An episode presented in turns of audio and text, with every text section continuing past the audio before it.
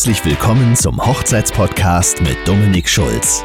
Dem Podcast zum Thema Heiraten und alles, was ihr über freie Trauzeremonien wissen wollt. Willkommen zu einer weiteren Podcast-Folge. In dieser Folge geht es um die nicht so häufig gestellten, aber dennoch sehr wichtigen Fragen zur freien Trauung. Also, was ihr euren Trauredner außerdem fragen solltet. Beginnen werde ich mit einer technischen Frage, denn dieses Thema ist wahnsinnig wichtig und kann die Zeremonie durchaus auch ruinieren. Frage lautet, bringst du eine eigene Audioanlage mit? Klingt vielleicht erstmal banal, es ist aber durchaus noch immer üblich, dass Trauredner am Hochzeitstag mit ihrer Rednermappe erscheinen und sich völlig unverstärkt vor 100 Hochzeitsgästen auf die Wiese stellen und die Zeremonie abhalten. Wie viele von den 100 Personen dann auch hören, was da gesagt wird, kann man sich ausrechnen und manchmal setzen Redner auch eine von der Location gestellten Anlage voraus. Oder ihr als Paar müsst selbst für Mikrofonverstärkung sorgen. Das muss auf jeden Fall abgeklärt werden und kostet dementsprechend auch extra. Wer als Redner seine Dienstleistung professionell anbietet und dafür auch dementsprechende Gagen nimmt, sollte immer auch eine Audioanlage mitbringen können, selbst wenn es dafür einen Aufpreis geben sollte. Wie heißt es so schön? Lieber haben als brauchen. Viele Redner, die zur Rede auch Gesang anbieten, bringen automatisch auch ihre Anlagen mit und in der Regel ist das auch sehr hochwertiges Material. Als Sänger achtet man darauf, immer gut zu klingen und meistens kostet das auch nichts extra. Manchmal allerdings schon muss man eben nachfragen. Ich empfehle auf jeden Fall eine Audioanlage ab 30 Personen und generell für Zeremonien, die im Freien stattfinden. Wenn ich als Schauspieler zum Beispiel über einen gewissen Pegel hinaus sprechen muss und dazu mehr Kraft verwende, wird das, was ich sage, weniger dynamisch differenziert und emotional klingen, als wenn ich in normaler Zimmerlautstärke sprechen kann und durch ein Mikro verstärkt werde. Die nächste Frage, die ihr stellen solltet, lautet, was ist dein beruflicher Hintergrund, um als Trauredner zu arbeiten? Freie Redner gibt es mehrere hundert innerhalb des deutschsprachigen Raumes und jeder einzelne hat auch so seinen Background und eigenen Weg, wie er überhaupt dazu gekommen ist. Freier Redner oder Trauredner kann sich im Prinzip jeder nennen. Da gibt es keine geschützten Berufsbezeichnungen, genau wie beim Schauspieler auch, das kann jeder sein. Nur ist die Frage, ob es denn relevante Ausbildungen oder Weiterbildungen gibt. Zwei Sachen sind dabei wichtig. Zum einen die autorischen Fähigkeiten des Redners, kann er euch als Paar eure Geschichte und die Zuarbeiten eurer Gäste auch in einer Art und Weise in die Rede schreiben, die zu euch passt und euch am besten widerspiegelt? Gibt es verschiedene Stile, die Rede für euch zu schreiben und bietet euer Redner die auch an? Und zum Zweiten gibt es eine Ausbildung. Der Redner, der am Ende vor euch und euren Gästen steht, sollte auch darin versiert sein, ein breites Publikum ansprechen zu können, dabei auch spontan reagieren zu können und trotz aller Souveränität euch als Brautpaar in den Mittelpunkt setzen. Weiß der Redner mit seiner Stimme umzugehen?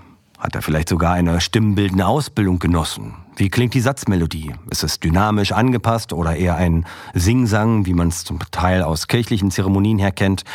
Kann der Redner eure Gäste mitnehmen auf die Reise? Weiß er zu präsentieren oder liest er nur sätzeweise ab? Was macht euren Trauredner zum Redner? Damit kann man das Ganze auch abkürzen.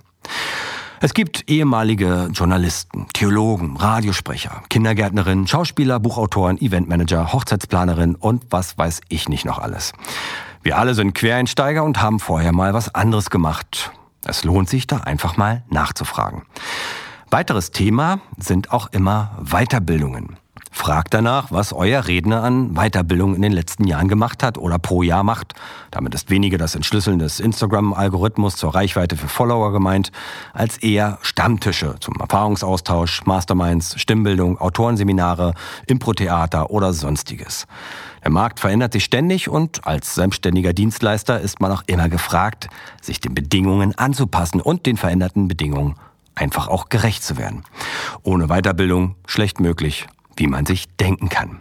Die nächste Frage sollte lauten, wie lange bist du denn schon als freier Redner oder Trauredner unterwegs? Wie bereits gesagt, gibt es mittlerweile unzählige Redner im Internet und manchmal fällt es schwer zu unterscheiden, wer schon länger dabei ist und dementsprechend Erfahrung aufweisen kann und wer gerade erst begonnen hat. Es soll nicht unbedingt immer ein Qualitätsmerkmal sein, denn wir alle haben irgendwann mal angefangen, natürlich mit anderen Preisen, die man eben am Anfang nimmt, wenn man noch nicht so viele Trauungen gemacht hat. Heutzutage gibt es aber auch Tagesseminare oder Online-Kurse, die teilweise von Kollegen angeboten werden, die selbst erst seit einem oder zwei Jahren unterwegs sind und kaum mehr als 20 Trauungen gemacht haben. Was dort an Know-how vermittelt wird, reicht meist nicht, um sich damit auch Hochzeits- oder Trauredner nennen zu können und Preise von bis zu 1000 Euro pro Zeremonie zu verlangen. Lasst euch neben dem Ausbildungsstand auch genau sagen, wie euer Redner überhaupt dazu gekommen ist seit wann er das schon machen darf und wie viele Trauungen er vielleicht schon gemacht hat. Jeder hat dazu seine eigene Story und die ist meist auch sehr interessant zu erfahren. Das heißt natürlich nicht, dass hier zwangsläufig immer alle die Wahrheit sagen, aber wenn man genau hinschaut, bekommt man schnell ein Gefühl dafür, ob der Gegenübersitzende Lust hat, darüber zu erzählen oder ob es vielleicht unangenehm ist und schnell nach Ablenkung gesucht wird. Die nächste spannende Frage lautet, wo liegen deine Stärken? Eher in der Vorbereitung der Rede, sprich als Autor oder im Vortrag, sprich im darstellerischen Bereich. Als Zeremonienleiter muss man auf vielen Ebenen versiert sein und einige Dinge beherrschen. Zum Beispiel Kommunikation. Der Redner sollte kommunikativ, eloquent, sympathisch, einfühlsam, humorvoll und kompetent wirken oder besser auch sein. Ansonsten werdet ihr ihn nicht buchen. So einfach ist das. Wenn es nicht passt, sucht man weiter. Wenn es dann aber passt, geht's ums nächste Talent kombiniert mit Handwerk. Die Organisation muss stimmen. Verabredungen und Termine müssen eingehalten werden, sonst wirkt der Redner unzuverlässig. Und er muss die richtigen Fragen stellen können, um eure Geschichte auch adäquat zu erfassen, mit allen Einzelheiten, die benötigt werden, um daraus eben auch die Traurede schreiben zu können. Und da sind wir auch schon beim nächsten Punkt, autorische Fähigkeiten. Lasst euch vielleicht mal eine Rede mitbringen, um hineinzulesen, um einen Einblick in den Schreibstil eures Redners zu bekommen. Besser noch Videos, aber da komme ich gleich noch drauf zurück. Dann natürlich der ausführende Part. Wie wird euer Redner die Zeremonie abhalten? Wie wird er die Rede vortragen? Fragt euren potenziellen Kandidaten bitte unbedingt auch danach, ob er während der Zeremonie sitzen oder stehen wird. Ich erlebe immer wieder Kollegen, die hinter einem Tisch sitzend eine Rede ablesen und wenn man das will, kann man eigentlich auch im Standesamt bleiben. Im Sitzen kann ich als Redner so gut wie keinen der Gäste ansprechen. Werde auch von niemandem gesehen und meist verdeckt ein dickes Mikro auch noch das wenige, was überhaupt zu sehen gewesen wäre. Das Brautpaar wirkt dann oft wie eine Art Barriere zwischen Redner und Gästen und das sollte es auf gar keinen Fall sein. Wenn kein Hüftschaden oder ähnliches vorliegt, sollte ein Redner stehend und sich frei bewegend vortragen, aber genau das sieht man häufig auch schon auf den Fotos, die ein Redner auf seiner Website hat. Das gibt zur Art des Vortrages schon einiges an Einblicken. Natürlich stellt das auch nur eine persönliche Meinung dar und ihr seid selbst verantwortungsvoll genug, um zu entscheiden, ob euch das wichtig ist oder nicht. Das bringt uns auch schon direkt zur nächsten Frage. Gibt es Videos von dir, wo man dich als Redner sehen und hören kann? Die einzige und wichtigste Arbeitsprobe, die ein Trauredner zeigen kann, sind auf Video aufgenommene Zeremonien. Gästebucheinträge und Fotos können dabei nie so aussagekräftig sein wie ein direkter Einblick in die Arbeit eines Redners. Wenn ihr euren Redner bereits kennt und erlebt habt, ist es umso besser, dann braucht ihr das nicht, ist aber natürlich nicht immer möglich. Als Trauredner mit mehreren Jahren Dienst am Brautpaar muss ich irgendwo Videos von mir und meiner Arbeit haben. Jede zweite Trauung wird von professionellen Videografen begleitet und auf freundliche Nachfrage bekommt man die auch als Redner. Selbst wenn ich nicht die Erlaubnis habe, damit offiziell auf meiner Webseite zu werben, kann ich sie meinen Brautpaaren bei einem ersten Treffen vorspielen und damit zeigen, wie ich als Redner arbeite und meine Zeremonien aussehen könnten. Wenn eure Redner keine adäquaten Arbeitsproben vorweisen können, dann sicherlich aus gutem Grund. Der Live-Eindruck ist durch nichts zu ersetzen. Daher fragt ihr unbedingt nach. Wenn wirklich nichts vorhanden sein sollte, dann lasst euch wie gesagt Reden aus vorangegangenen Zeremonien zum Lesen geben. Hier kann man zumindest ein wenig erkennen, ob variiert wird und wie hoch die Standards sind.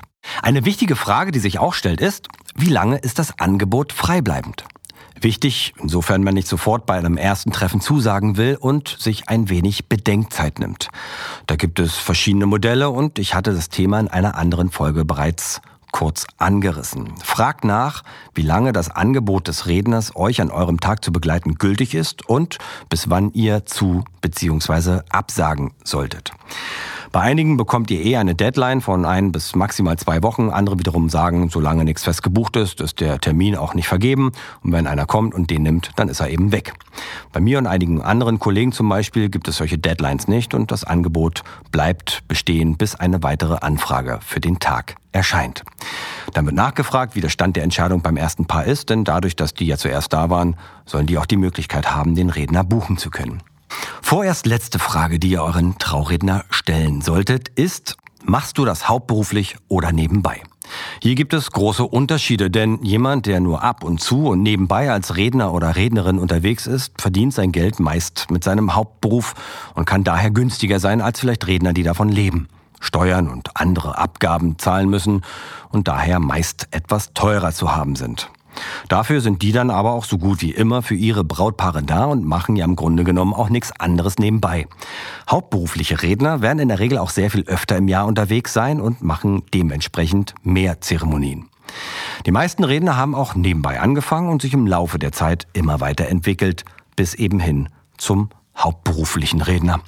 Sobald die Buchungen konstant und quantitativ sind, kann man diesen Schritt dann auch wagen und steht dementsprechend auch mit einer gewissen Erfahrung und Know-how da. Also einfach mal fragen, was euer Redner sonst noch so macht und unter Umständen macht er ja was, was total cool ist und euch darüber hinaus noch irgendwie nutzen kann. Bei mir zum Beispiel ist es das Theater und meine Brautpaare bekommen, wenn sie wollen, meine Spieltermine bei Facebook zugeschickt und können dann ihren Trauredner mal auf einer ganz anderen Art und Weise erleben, in Kostüm und Rolle statt im Anzug. Ich habe in jeder Vorstellung die Spiele immer auch ein paar meiner ehemaligen oder zukünftigen Brautpaare sitzen und das ist dann auch ganz witzig, wenn man sich danach in der Gruppe auf ein Kaltgetränk trifft. Das soll es für heute auch erstmal gewesen sein. Falls ihr selbst noch Fragen habt, die euch interessieren, die euch vielleicht auch noch niemand beantworten wollte oder konnte, dann schreibt mir gerne eine Nachricht auf meine Facebook-Seite. Und wenn wir ein paar Fragen zusammen haben, mache ich daraus eine weitere Podcast-Folge. Danke, dass ihr hier dabei wart. Bis zur nächsten Folge. Tschüss, euer Dominik.